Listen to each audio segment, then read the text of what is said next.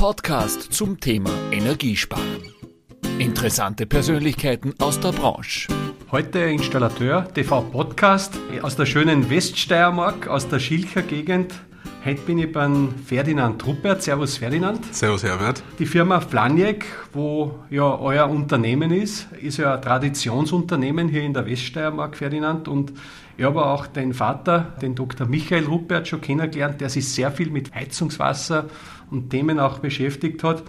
Was für mich heute das Thema ist, ja, dir jetzt auch als Nachfolger im Betrieb, vom Installationsbetrieb. Wir reden ja ständig vom Klimawandel. Jetzt du, du kennst die ältere Generation, du trittst in die Fußstapfen der neuen Generation. Was für eine Wichtigkeit hat der Installateur für den Klimawandel? Hat er, hat er überhaupt eine? Er hat absolut eine, und zwar wir als Installateure sind konstant mit der Technik in Verbindung und mit den Ressourcen, die wir nutzen. Das heißt, wir sind natürlich dafür zuständig, dass eben geheizt wird, gekühlt wird, dass wir konstant gutes Wasser haben und damit nutzen wir ja immer die Ressourcen der Umgebung, der Umwelt in optimalem Ausmaß oder sind dafür zuständig, das Ganze im optimalen Ausmaß zu nutzen, um dann wirklich das perfekte Ergebnis für uns, für den Kunden und natürlich für die Umwelt zu haben, dass es für uns schön warm ist, im Sommer schön kühl ist und wir immer schönes Trinkwasser haben. Mhm. Jetzt hast ja du das mitbekommen aus der Generation, wie früher so ein Betrieb geleitet worden ist. Wir haben uns vorher so ein bisschen schon unterhalten, wo du gesagt hast, es war dort und da jetzt nicht immer attraktiv, gerade vom Kloputzen und von diesem ganzen Image, äh, was halt der Installateur gehabt hat. Wie siehst du jetzt in dieser neuen Generation, für die du stehst? Ich glaube, du bist jetzt 29 Jahre, wenn ich richtig bin. Wie siehst du den Vergleich jetzt? Was hat sich verändert? Ich sage mal so, das Thema ist das. Früher ist der Installateur Realverleger gewesen. Ist er auch teilweise heute noch für die ein oder andere Person. Für mich ist es aber viel mehr als das. Wir arbeiten als Installateur in den intimsten Bereichen von Personen. Wir arbeiten im Badezimmer, wir arbeiten im Haus, dass man sich abgespart hat, dass man sich selber hingestellt hat. Die Arbeit, die ein Installateur leistet, die steht Jahrzehnte teilweise. Wie viele Leute können das auch in ihrem Beruf tatsächlich sagen, dass die Arbeit, die sie geschaffen haben, Jahrzehnte im Einsatz ist? Äh, meine Leute können teilweise bei uns in ganzen Siedlungen vorbeifahren und sagen, das Haus habe ich installiert, da steht eine Anlage von mir drin, da steht eine Anlage von mir drin. Das ist ja schon einmal erstens ein riesen äh, Aspekt, dass man sagen kann, meine Arbeit, mein Handwerk, das, was ich mit meinen eigenen Händen gebaut habe, ist dort noch immer im Einsatz.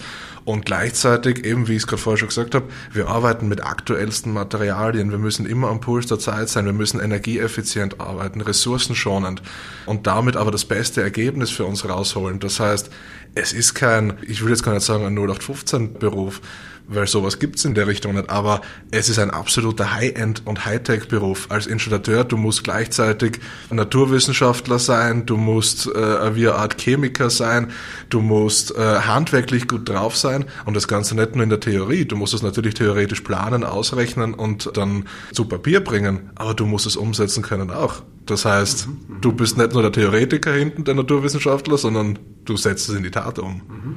Ferdinand, wir haben uns im Vorfeld schon ein bisschen unterhalten, auch zu diesem Thema Nachhaltigkeit, Friday for Futures. Es gibt da viele Themen, wo man merkt, die Jugend ist eigentlich dabei, dass sie registriert hat, dass Handlungsbedarf ist. Vielleicht viel eher als wie die ältere Generation.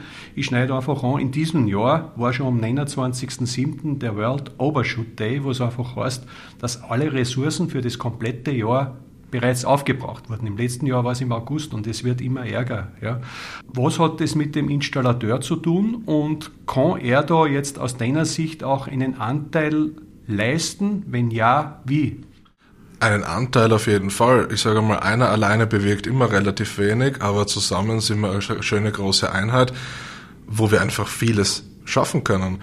Und wenn man sich wirklich darauf besinnt, was unser Handwerk ausmacht, was die Ressourcen sind, mit denen wir arbeiten, dann tragen wir natürlich einen Teil bei, indem wir schauen, dass wir weniger auf fossile Brennstoffe setzen, indem wir schauen, dass wir Häuser gut dämmen, dass wir einfach keine Energievernichtung betreiben, sondern eher eine Energiegewinnung und wir damit unseren Lebensstandard schön erhalten. Ihr habt ja mit eurem Betrieb der Firma Flaniek, den ich auch ja über Jahrzehnte schon kenne, ja einen Vorzeigebetrieb. Was würdest du sagen, hat sich jetzt konkret bei euch geändert? Im Gegensatz vor 10, 20 Jahren, wo setzt ihr an, beim Kunden da entgegenzuwirken? Ich meine, wir reden, glaube ich, heute nicht mehr, dass man Ölkessel verkauft, aber wie berät man den Kunden heute, um hier einfach entsprechend auch gegenzuwirken?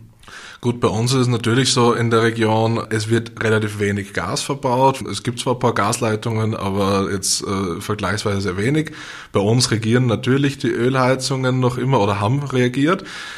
Mittlerweile, wir sind ein fast reiner Biomassebetrieb. Also ich glaube, 70 Prozent der Anlagen, die wir verbauen, sind Biomasse in Form von Pellets, Hackgut.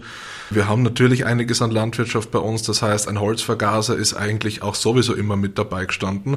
Dadurch ist bei uns diese Umstellung von Öl auf, äh, auf eine Biomasse eben auf Holz völlig normal und es denkt mittlerweile eh schon jeder automatisch selber mit und sagt, na, ich hätte das bitte gerne und man, was bietet sich Besseres an, als von Öl auf Pellets umzusteigen? Ich habe die Lagermöglichkeiten ja eh schon dafür da. Reicht es, äh, wenn ihr als Betrieb das, diese Message nach außen gebt oder ist es schon sehr wichtig, dass natürlich auch Förderungen, so wie das jetzt überall ist, das mitbegleiten?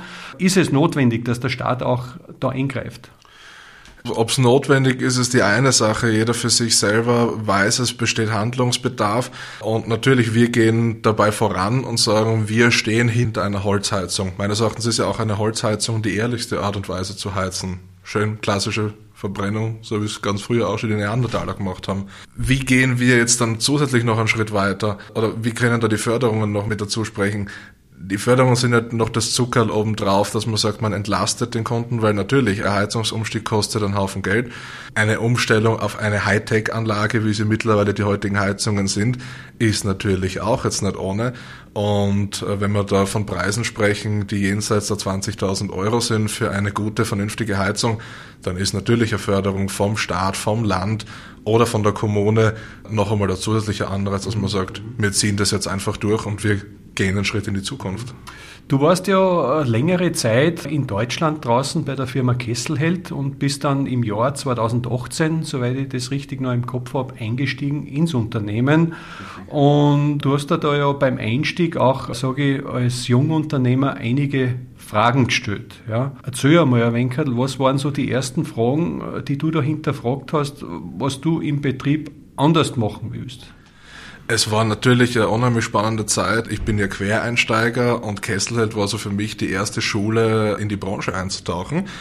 Kesselheld, sehr junges Unternehmen damals gewesen und dann von einem jungen Unternehmen mit Start-up-Charakter in einen völlig eingesessenen Betrieb, zu dem Zeitpunkt schon äh, 89 Jahre, ist natürlich ein Kulturcrash für alle Beteiligten. Mhm. mhm.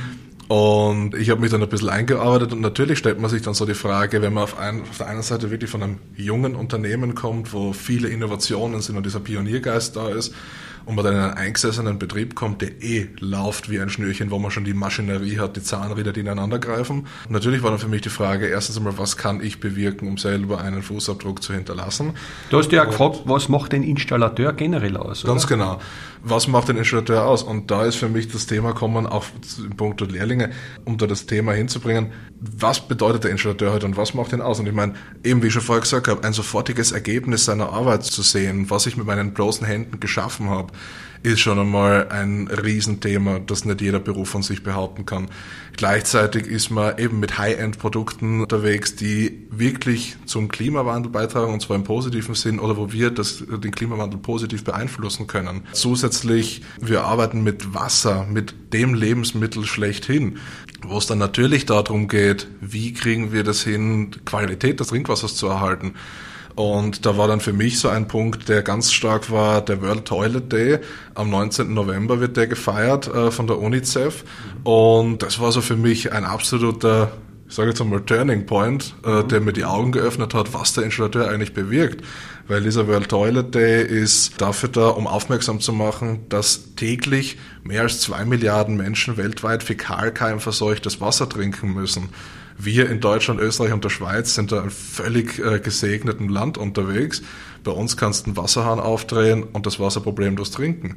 Selbst in unseren direkten Nachbarländern teilweise ist das nicht möglich. Und wenn ich mir dann vorstelle, eben dass der Standard, den wir haben, das ist die Weltspitze. Unsere Installateure sind die Weltspitze. Das muss man sich einmal vor Augen führen. Das wäre ja auch ein Punkt, sage ich, wenn das bewusst ist, jetzt äh, in deiner Generation, sage ich, glaubst du, wäre das nicht wichtig, auch dieses Know-how und das Ganze drumherum auch nach außen zu tragen? Wir haben da auch drüber geredet, da kann ja auch der Installateur vieles bewegen. Absolut, also das ist auch meine Zukunftsvision, die ich irgendwie verfolgen möchte. Unser Know-how, das wir haben, weiterzugeben äh, an unsere Kollegen ins Ausland beispielsweise. Dass man sagt, äh, man könnte Installateurs-Taskforces gründen und einmal mit einer Mannschaft nach Italien, nach Spanien, nach Frankreich, nach Kroatien, wo auch immer hin und dort unterstützen in der Ausbildung mit dem Know-how das Ganze weiterzugeben, um auch dort die Möglichkeit zu schaffen, gutes, sauberes, qualitativ hochwertiges Wasser aus der Leitung zu bekommen und damit auch der Gesundheit beizutragen. Da hat es ja, glaube ich, von der Innung auch ein Programm gegeben, äh, wo Lehrlinge aus Spanien zu uns gekommen sind. Ganz genau, das hat es auch schon gegeben, dass Spanier zu uns gekommen sind und wir sie ausgebildet haben und sie dann quasi mit dem Know-how wieder zurück nach Spanien kommen. Mhm. Das heißt, so dein Ansatz wäre jetzt nicht nur Leute einzuladen, sondern selbst rauszugehen und Leute auch, äh, sage ich, in anderen Ländern auszubilden. Absolut. Ich glaube, dass gerade das Hinausgehen, das proaktive Angehen, Unterstützen ein unheimlich wichtiger Punkt dabei ist. Jetzt tut sie mir die Frage aber auf, Ferdinand, wenn unser Beruf, das ist eine Frage, die wir uns sehr häufig stellen und auch Kollegen, so attraktiv ist, was ja in der Tat ist, ja, wie erklärst du das, warum wir einfach viel zu wenig Fachleute haben? Man muss sicherlich bei uns noch eine gewisse Imagepflege betreiben, die, wo wir uns alle an der Nase nehmen müssen und das wirklich die ganze Zeit aktiv raustragen und selber auch leben. Ich glaube, viele machen sich das noch viel zu wenig bewusst, was für einen genialen Beruf sie eigentlich haben. Dass das ein zukunftsträchtiger Beruf ist, dass das ein Beruf ist, der niemals durch künstliche Intelligenz ersetzt werden kann, weil wir greifen die Materialien selber an, wir arbeiten damit, wir beraten. Und äh, solange nicht alle Häuser aus dem 3D-Drucker kommen und exakt gleich ausschauen, wird es immer jemanden geben müssen, der sich darum kümmert. Jetzt hat uns ja die Pandemie auch gezeigt, dass das SAK-Handwerk krisensicherer Job ist. Ja. Und Leute, die oft auch auf der Straße gestanden sind, haben die das schon realisiert, dass eben in dieser Branche, wo es gibt, wo man eigentlich krisensicher arbeitet? Ist die Message angekommen? Wenn nicht, was wäre notwendig aus deiner Sicht? Ich glaube, zum gewissen Teil ist es sicher angekommen, weil was man halt eben noch auf der Straße gesehen hat, es war nicht viel los, aber was man gesehen hat, waren Handwerksautos in allen Bereichen. Und ich glaube, dass da sicherlich der ein oder andere wird natürlich einmal daheim gesessen sein und wird selber die Handwerker gerufen haben, um bei sich was machen zu lassen, weil er draufgekommen ist, okay, man könnte jetzt ja mal. Aber ich glaube, diejenigen, die sich wirklich mit dem Thema, was ist meine Zukunft, meine persönliche, auseinandergesetzt haben, da wird sich sicherlich der ein oder andere gedacht haben, hm, könnte das nicht was sein? Vielleicht ist da für uns erstens noch einmal wirklich notwendig, dass wir das rausbringen, diese Message, und sagen, schaut, wir haben erstens einmal wirklich einen zukunftssicheren Beruf, wir haben einen genialen Beruf, wir haben einen unheimlich vielseitigen Beruf und dass wir auch untereinander mehr dieses Bewusstsein schüren. Ferdinand, du vertrittst ja die neue Generation der Installateure. Ja.